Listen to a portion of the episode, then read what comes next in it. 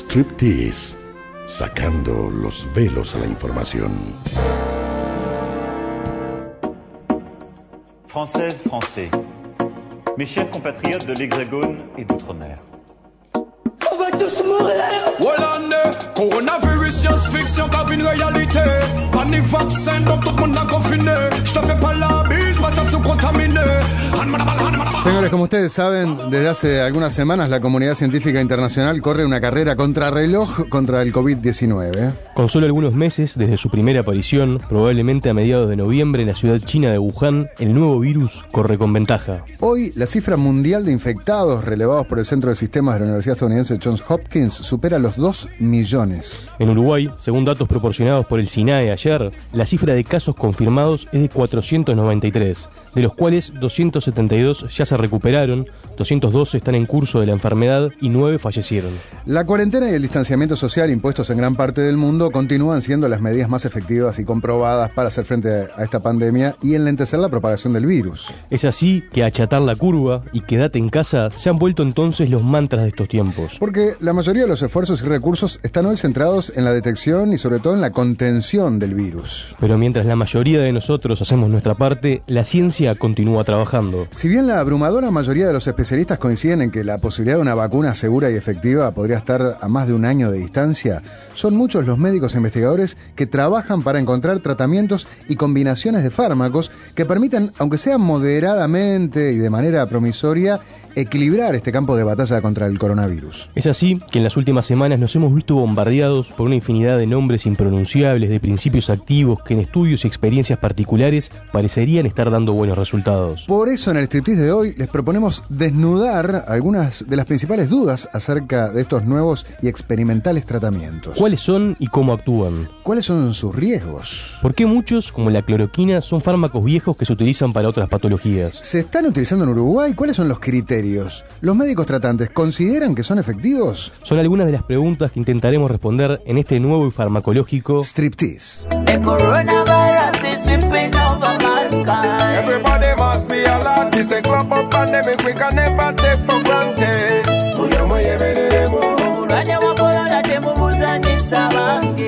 Seamos claros, la posibilidad de la aparición de un fármaco u otro tratamiento que de alguna forma revierta casi mágicamente la situación en la que vivimos desde el viernes 13 de marzo, hoy no aparece en el horizonte ni de los más optimistas. El coronavirus que causa el COVID-19 es un virus nuevo para el cual aún no se han desarrollado un tratamiento específico.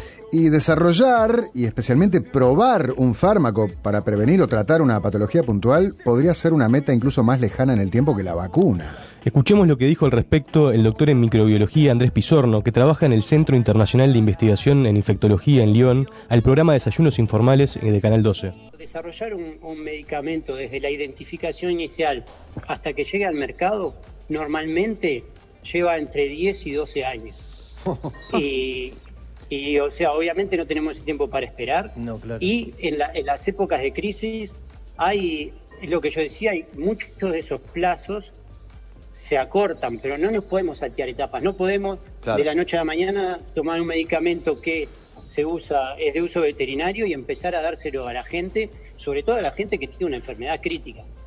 Está claro. Y yo sé que está el argumento de, eh, bueno, peor es que se muera de, de COVID-19. No, personalmente creo que no y éticamente no está bien. Eh, estamos, sí, reduciendo los plazos. Hay algunas reglas que se flexibilizan, porque normalmente para un medicamento lo que hay que demostrar es que es por lo menos igual de eficaz que el tratamiento estándar.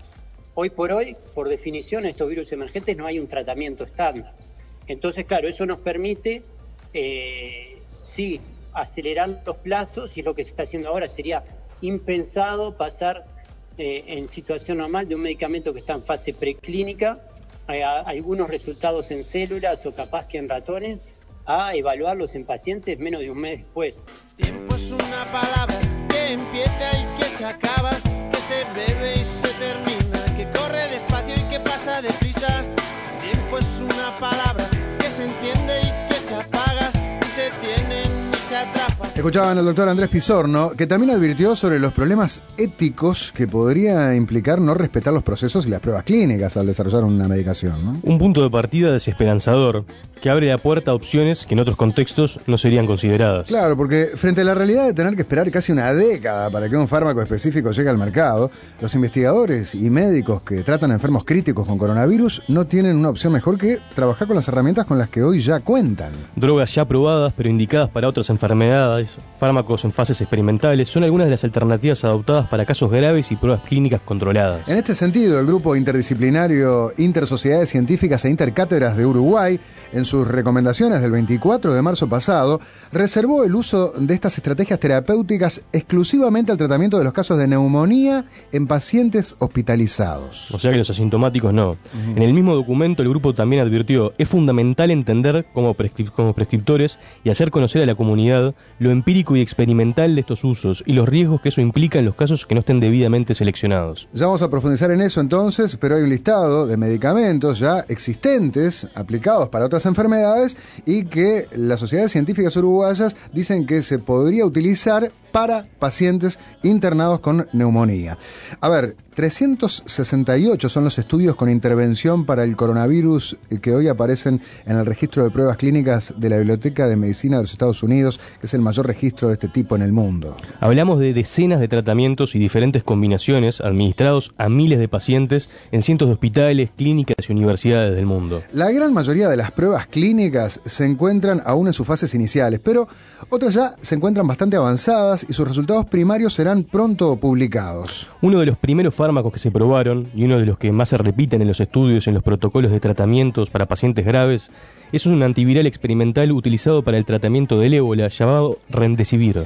Desarrollado por la norteamericana Gilead Sciences previo a la aparición del COVID-19, el Remdesivir había demostrado cierta efectividad contra otros dos coronavirus, el SARS y el MERS, en pruebas con animales. Y si bien aún está en etapa de pruebas para el ébola, el Remdesivir recibió algunas semanas atrás la autorización de la Agencia de Alimentos y Medicamentos de Estados Unidos, la FDA, para hacer un uso compasivo en pacientes graves con coronavirus. Al menos una decena de pruebas clínicas en China, Europa y Estados Unidos buscarán en los siguientes meses probar la efectividad en pacientes con coronavirus de este fármaco experimental no disponible en Uruguay. Estamos hablando del Remdesivir. ¿ok? Por otro lado, lopinavir ritonavir es una combinación de dos antirretrovirales comúnmente utilizados para la prevención del VIH-Sida y también fue uno de los tratamientos más adoptados en los primeros meses de propagación del COVID-19. Esto sí está en Uruguay. Esto ¿no? sí está en Uruguay. Bueno, hoy al menos 20 estudios clínicos están probando la eficacia de este medicamento para tratar pacientes con coronavirus y como profiláctico administrado inmediatamente después de tener contacto con un caso confirmado. Según publicó The New York Times, los primeros casos, los primeros resultados de las pruebas clínicas con intervenciones de lopinavir ritonavir podrían estar para principios de mayo. Bueno, ahora no más. ¿eh? Sin embargo, un estudio chino con 199 pacientes hospitalizados con coronavirus, llevado adelante en un hospital de Wuhan y publicado en marzo en el New England Journal of Medicine, halló que los pacientes asignados al tratamiento con lopinavir ritonavir no tuvieron mejores tiempos de recuperación. Algunos de los tratamientos farmacológicos excepcionales más utilizados apuntan a de alguna forma regular el sistema inmunológico de los pacientes. Vamos a, a explicar esto. Lo que se busca es evitar una reacción desmedida provocada por el coronavirus, mm, llamada cascada inflamatoria o cascada de citoquinas, que es muy común en los casos más graves y que en ocasiones termina con un desenlace fatal. Para entender un poco más, escuchen lo que nos explicó al respecto el infectólogo Eduardo Sabio, entrevistado el martes en Las Cosas en su sitio. A ver, Digamos, los virus o las bacterias cuando infectan a una persona eh, desarrollan un proceso de inflamación muy importante, ¿no? Que se, se, se produce por una sustancia que llaman citoquinas que en forma directa o indirecta van a agredir distintos parénquimas, el pulmón, el riñón, el corazón, el miocardio, lo que sea, los vasos. Entonces, las personas que tienen comorbilidades, diabetes o como quiera llamarle, se ven mucho más afectadas porque se descompensa su enfermedad de fondo y son más proclives a morir o a no morir, pero a hacer formas severas que te pueden llevar días y días y días de recuperación. claro, esa, esa inflamación eh, descontrolada, digamos, de algún órgano, eh, puede ser que también de, de las arterias, puede ser de los pulmones, puede ser... De, de- de todos los lugares.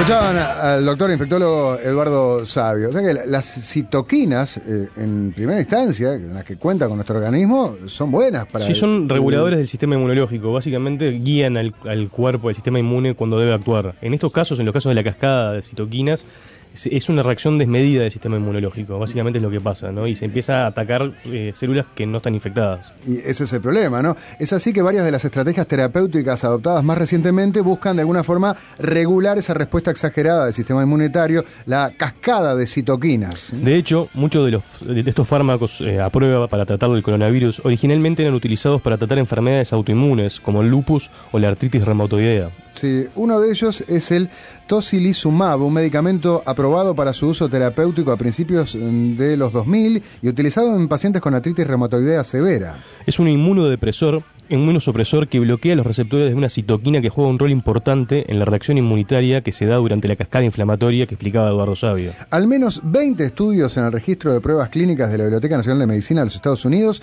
involucran intervenciones con tocilizumab. En Uruguay, el tocilizumab está registrado ante el Ministerio de Salud Pública por el laboratorio Roche con el nombre comercial de Actemra. Muchos de estos tratamientos experimentales y pruebas clínicas quizás puedan parecer lejanos. Sin embargo, la urgencia por herramientas para hacer frente a esta enfermedad no escapa a Uruguay. Y hoy, algunos fármacos utilizados para tratar y prevenir otras enfermedades están siendo utilizados de forma sui generis para tratar pacientes con coronavirus. ¿Cuáles son y con qué resultados se están aplicando? La respuesta después de la tanda, cuando sigamos poniendo las terapias experimentales del coronavirus En su sitio. Ahí viene el coronavirus, virus, virus, virus,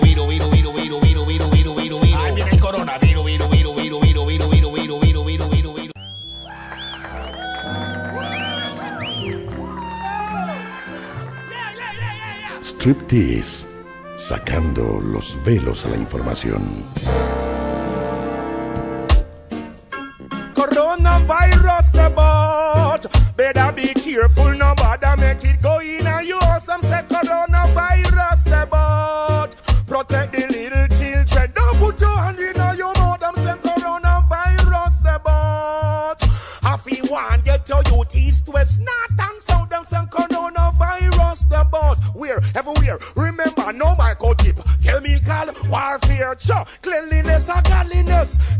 A stress money for people take sick, you know. Not new me no get from. Only thing a problems for me head and more dead from. So if me tell you take precaution, don't vex them. Left your shoes at the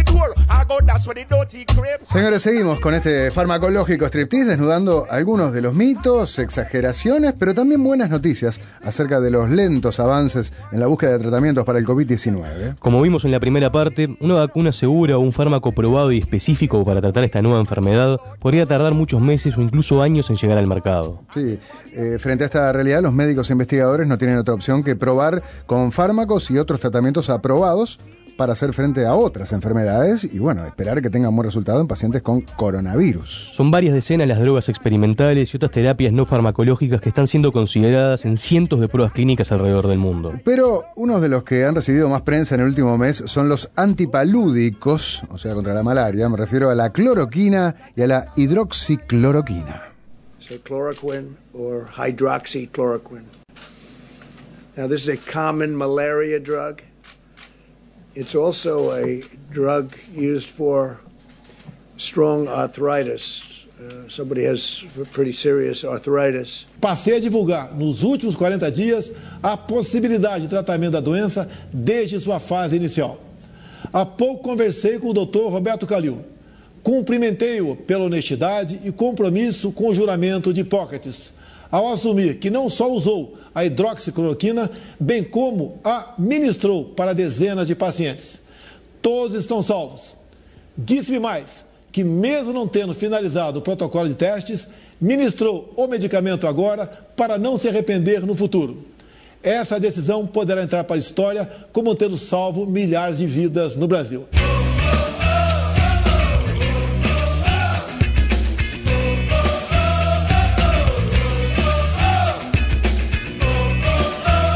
Ahí los escuchaban, ¿eh? promovidas por el presidente estadounidense Donald Trump, como por su par brasileño Jair Bolsonaro, como un tratamiento probadamente efectivo, la cloroquina y la hidroxicloroquina han estado en el foco del debate al respecto de los tratamientos experimentales contra el coronavirus. Si bien Trump y Bolsonaro parecen utilizar los términos de manera casi intercambiable, cloroquina e hidroxicloroquina no son lo mismo. Son estructuralmente similares, pero con propiedades químicas y biológicas diferentes. En ese sentido, la hidroxicloroquina es un derivado de la cloroquina con una toxicidad aparentemente mucho menor. Actualmente, si bien ambos fármacos están siendo probados para el coronavirus, la hidroxicloroquina parecería ser la que está siendo utilizada de manera más prevalente.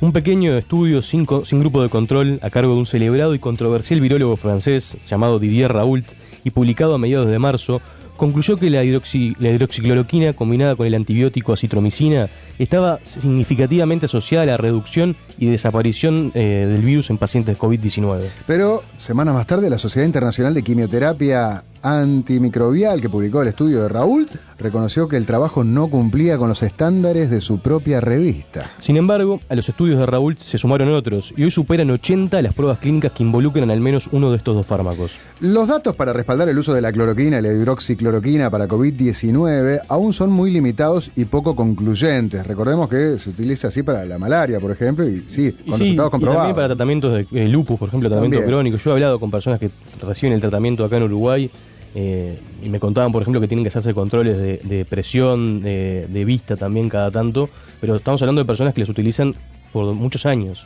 Acá hay un oyente de Nadia que dice, buen día, ojo con la hidroxicloroquina, se trata para la malaria y el lupus, yo tengo lupus y ya en muchos países hay escasez del remedio que nosotros necesitamos para Se vivir me lo mejor adelantó un poquito y vamos a hablar de eso más adelante. Capaz ahí vamos a hablar después del tema de cómo jugó la politización también de, estas, de estos dos medicamentos, ¿no? Eh, Rosy dice, buen día, eh, siempre los escucho, realmente son excelentes. Tomo la hidroxicloroquina desde hace tres años por un tema de artrosis erosiva.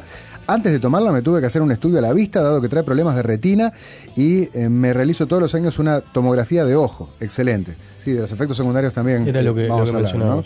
Eh, pero bueno, eh, en las últimas semanas han sido varios los países y regiones que han incorporado a estas drogas a los protocolos terapéuticos provisorios para el tratamiento de pacientes con coronavirus. El 28 de marzo, la FDA estadounidense emitió una autorización de uso de emergencia, facilitando la disponibilidad de fosfato de cloroquina y sulfato de hidroxicloroquina durante la pandemia de COVID-19 para tratar pacientes para los cuales no hay ensayos clínicos disponibles o la participación en un ensayo clínico no es factible. Así que la FDA eh, dio el ok para que se pruebe, ¿no? Sí, uso de emergencia. Y más allá de las pruebas clínicas, que serán las que terminarán por zanjar el debate respecto a la efectividad de esta droga para el tratamiento del COVID-19, la información anecdótica da lugar a cierto optimismo. ¿eh? Acá en Uruguay son varios los médicos y pacientes recuperados que han reconocido buenos resultados luego de intervenciones con hidroxicloroquina. Bueno, por ejemplo, uno de los primeros y célebres infectados, el ex senador colorado Pedro Bordaberry, debió pasar algunos días internado luego de desarrollar síntomas de coronavirus, esto fue a mediados de marzo. Ya recuperado en su casa y respetando la cuarentena, Bordaberry fue entrevistado en el programa Desayunos Informales de Canal 12 y allí profundizó sobre su tratamiento con hidroxicloroquina. un capo Jorge Facal. Jorge Facal es el médico que me atendió con la doctora Criscuolo y el doctor Layerle, pero Jorge Facal fue el que me atendió me dijo, mira, esto no está probado que dé resultado. Mal no hace. Y todos intuimos que es, lo- mejor, por lo cual te lo voy a dar, es un remedio contra la malaria. Y me lo dio, y yo no sé si es que estaba al fin del ciclo fue remedio, pero a las, al día y medio ya me sentía mucho mejor, estaba mejor del oxígeno y me- se me había ido la fiebre. Sí, y ahora parece que Estados Unidos lo está para dar de forma masiva. Así que, de vuelta, gracias Jorge, a Jorge Facal, que fue el médico que me atendió. ¿no? Escuchaban a un agradecido Pedro Bordaberry refiriéndose a su experiencia con la hidroxicloroquina, decía que fue un antes y un después. Sí, justamente días atrás, entrevistado aquí en Las Cosas en su sitio, el infectólogo Eduardo Sabio fue consultado acerca de su experiencia con la administración de hidroxicloroquina. Escuchen lo que Sabio respondió. Acá lo, acá lo que en el hospital hicimos este, fue, eh, fue poner nuestro protocolo hidroxicloroquina, eh, poner lopinavir, ritonavir. Han andado bien, han andado bien realmente. Pero lo que pasa es que antes del COVID, uno la hidroxicloroquina se lo daba a sus pacientes con artritis reumatoide, perdón, con, con, con, con ciertas enfermedades autoinmunes y, y, y la recibían por años. La diferencia acá es que son tratamientos cortos, sea, de repente van de 5 días algunos hasta 14 días otros, pero no más de eso tampoco. Pero te ha dado buen resultado la cloroquina. Eh, De, de lo poco que sabemos, porque acá tampoco tenemos gran experiencia, si sumamos todos los del país que la recibieron, me parece que es, una de las cosas este, más que interesantes. Interesante ¿eh? lo que decía Eduardo Sabio. Claro, aún es pronto para llegar a conclusiones contundentes, pero los primeros resultados podrían ser buenos en su experiencia administrando acá en Uruguay ¿no? la hidroxicloroquina a los pacientes internados. Los resultados son auspiciosos. Estuvimos averiguando eh, con eh, el Ministerio de Salud Pública qué pasó con los fallecidos aquí. ¿no? Y la información que nos llegaban de fuentes del Ministerio de Salud Pública es que por ahora con la información sobre el tratamiento a cuatro de los nueve pacientes fallecidos, de esos cuatro, tres habían recibido cloroquina. El restante no. Hidroxicloroquina, te corrijo Sí, ahí porque es lo, sí. lo único que está disponible acá en Uruguay. Cloroquina no, se, no, no está disponible en plaza. Eh, ¿Qué quiere decir esto? Que tampoco es que te salve la vida necesariamente, obviamente, porque estamos hablando de pacientes que algunos de ellos murieron, ¿no? Pero también estamos viendo casos, como el de Bordaberry, obvio, el más eh, conocido y renombrado, que tuvieron un muy buen resultado, además de la experiencia propia de Eduardo Sabio, a quien escuchábamos recién, ¿no? Sí, a su vez los efectos secundarios de la hidroxicloroquina son varios y conocidos. Vamos a eso, que es lo que señalaba un oyente recién. Según la FDA, los usuarios, a ver, muchos de ellos crónicos, vale aclarar, como decíamos, ¿no? enfermedades ¿no? que le tienen que tomar toda la vida, la, la medicación, han reportado problemas como daño en las retinas, es lo que escribió una mujer recién, arritmias, debilidad muscular, así como eventuales efectos psiquiátricos. Sí. Más controversialmente y con menos estudios al respecto, la hidroxicloroquina también ha comenzado a probarse como tratamiento profiláctico en al menos dos formas. A ver, profiláctico. Sí, en la primera, por ejemplo, en pacientes con COVID-19 positivos que transitan la enfermedad en sus domicilios, se les aplica una dosis que buscan que reduzca la carga viral y así evitar el contagio, el contagio domiciliario, que es en la mayoría de los casos, Ajá. al resto de las personas que viven en la casa. La otra modalidad es para trabajadores de la salud y personas que tengan contacto directo con casos confirmados de coronavirus para evitar el contagio. Sí, de O sea nuevo. que, ¿Qué se entiende? Que yo, persona sana, puedo administrarme también la hidroxicloroquina de forma de prevenir el contagio. Son en pruebas esto, todo de vuelta. Yo lo aclaro igual, ¿no? De nuevo, al igual que en los tratamientos que mencionamos en el bloque anterior y al principio de este, no hay una información concluyente aún sobre la infectividad. Son todo pruebas que se Está están bien, realizando. Pero esto no ha impedido que en varios centros de salud aquí en Uruguay se hayan iniciado pruebas clínicas e incluso eh, en otros países ni hablar. En esta semana el Consejo Indio de Investigación Médica promovió su utilización entre el personal médico. O sea, con ese fin profiláctico, Y te preventivo. di- Sí, y te digo más, según pude confirmar con varias fuentes dentro del sistema de salud, existe al menos un proyecto en un centro que está tratando pacientes con coronavirus para llevar adelante una prueba clínica y utilizar hidroxicloroquina como profiláctico.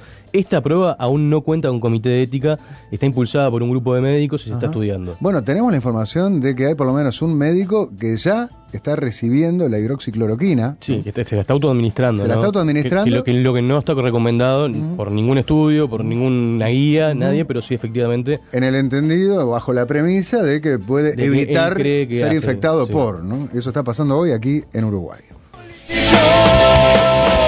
apocalípticos,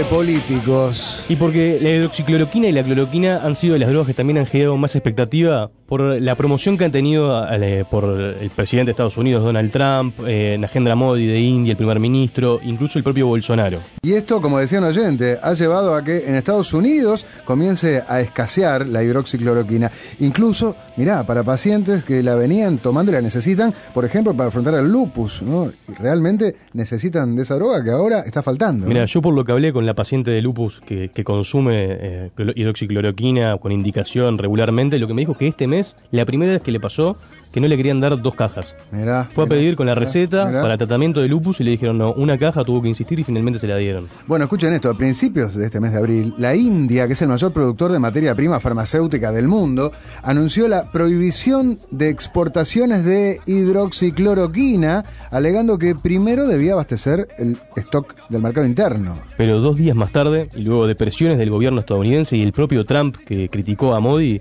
la medida fue anulada.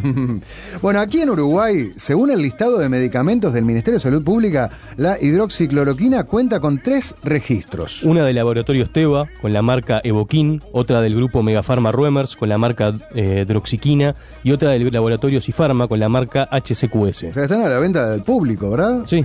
Y eh, si bien se trata de un medicamento de venta con receta, casi exclusivamente utilizado por pacientes con lupus y como profiláctico para la malaria, en Misiones de Paz, por ejemplo, pudimos confirmar que en las últimas semanas se ha registrado un aumento en las ventas. Y a principios de este mes, Megafarma realizó una donación de 7.000 cajas de hidroxiquina al Ministerio de Salud Pública. El ministerio agradeció el gesto en su cuenta de Twitter, acompañado de una foto de las autoridades de la cartera junto al producto donado, pero sin embargo, al poco tiempo el posteo fue borrado. Solicitamos una entrevista con uno de los representantes de Megafarma, pero no obtuvimos respuesta. De todas formas, una fuente cercana a la empresa nos aseguró que, si bien cuentan con capacidad de producción y están comprando materia prima, ya están avisorando algunas demoras para acceder a la misma. Sí, porque se produce acá, ¿no? En el laboratorio que está ubicado en el Parque de la Ciencia, en la planta de Megalabs de Megafarma, tiene capacidad de producción ahí mismo. Acá hay una oyente que dice, tomo hidroxicloroquina del 2011, es una medicación que funciona en tratamientos prolongados, cada seis meses hago análisis por sus contraindicaciones. No es lo mismo, basta, basta, ni es lo mismo decir opinar y poner o mandar. Las listas negras, las manos blancas, verás. No es lo mismo. Bueno, esta canción viene muy a cuento, no es lo mismo, a no confundirse porque hay oyentes que están eh, diciendo, ah, bueno, pero entonces el dióxido de cloro, la cloroquina... Acabo de ver uno. ¿Sí? Acabo Bueno, de ver uno. La hidroxicloroquina y la cloroquina, lo que venimos hablando, nada tienen que ver con el dióxido de cloro, que es un desinfectante industrial sin uso terapéutico comprobado. Vendido muchas veces bajo el nombre de Solución Milagrosa Mineral, MMS, antes de la aparición del coronavirus ya había sido pregonado como la cura y tratamiento para una infinidad de enfermedades. Pero ojo, días atrás, la FDA, la Food and Drug Administration estadounidense, advirtió nuevamente sobre los riesgos de consumir dióxido de cloro. Su vinculación con el coronavirus ha llegado aquí a Uruguay en las últimas semanas de la mano de videos virales protagonizados por un investigador alemán, Andreas Ludwig Kalkar. Seguramente muchos recibieron. Eh, esos eh, videos. Licenciado en Economía y doctor en Biofísica en la Salud Alternativa, eso dice su propio currículum. ¿ah? Kalker es uno de los más conocidos promotores de esta dudosa cura milagrosa. Sin embargo, en 2010, la justicia española resolvió prohibir la venta de la solución mágica milagrosa por considerarlo un medicamento ilegal que entrañaba graves riesgos para la salud. Es más, en 2012 este Kalker fue detenido por la Guardia Civil por un supuesto delito contra la salud pública al impartir en Ibiza una de sus charlas para vender la solución milagrosa mineral. De todas formas, sus problemas legales no parecen hacer mella en sus seguidores. Porque muchos de sus productos se pueden encontrar en el Mercado Libre, acá en Uruguay, y en los últimos años ha visitado a nuestro país para promover su cura en varias oportunidades.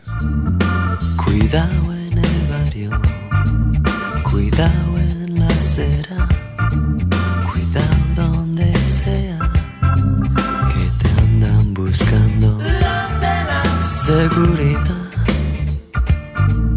cuidado en el campo. Hay varios oyentes que escriben mensajes sobre esto y se dice, Nacho, me tomo un vaso de aguajane y ya, ¿no? hablando ¿no? del cloro, ¿no? Sí, yo tampoco me gusta hablar mía de aguajane porque después los defensores de la- del dióxido de, de cloro te dicen que no es lo mismo y No, usan ese argumento. Mm. Es otra cosa, pero sí es un desinfectante y se utiliza de manera industrial. Bueno, eh, queda claro entonces que ahí no hay ninguna certeza, ¿no? ni rigor científico. Ninguno. En realidad, yo me puse a buscar todas las bases de datos de estudios que se están realizando ahora y de pruebas clínicas y encontré solo una en Colombia. Es un grupo muy chico de personas que se está haciendo con dióxido de cloro y está fundada por una, una fundación que se llama Fundación Génesis, que está muy vinculada a, a los promotores, los mayores promotores del dióxido de cloro. Así que Mm. va y viene. Y aparte fue publicada hace dos días, todavía no tuvo mucho review.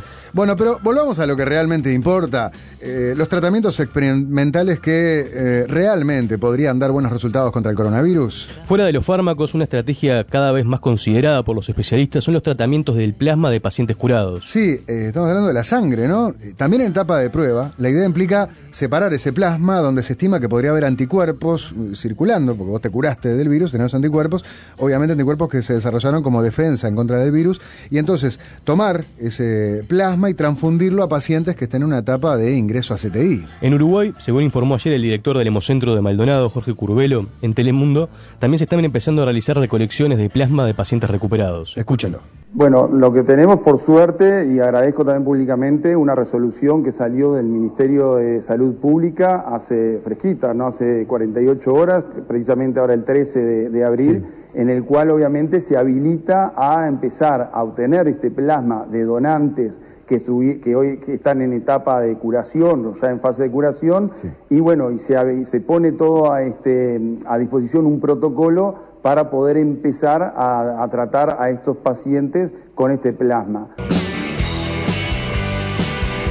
Bien, escuchaban al director del Hemocentro de Maldonado, Jorge Curvelo. Sí, una luz en el horizonte parecería ser esa posibilidad. Bien, ojalá. Pero así llegamos al final de este informe, analizando las alternativas que podrían ser prometedoras, aunque aún lejos de ser algo concluyente. Ya sean antivirales, antimaláricos, antirretrovirales u otro tipo de drogas, lo cierto es que desde hace un tiempo ingresamos en un terreno nuevo e irregular para la medicina. El apremio por encontrar tratamientos efectivos y la urgencia por reducir la tasa de mortalidad del coronavirus dan lugar a que los procesos se aceleren e incluso en algunos casos más preocupantemente se ignoren por completo. La prudencia y la responsabilidad son las únicas alternativas que nos quedan en estos tiempos de incertidumbre. ¿eh? Así que habrá que estar atentos a los resultados de las primeras pruebas clínicas con, estas, con muestras significativas para ver si finalmente se confirma la efectividad de alguno de estos fármacos y tratamientos. Y así poner a los tratamientos farmacológicos contra el COVID-19 En su sitio.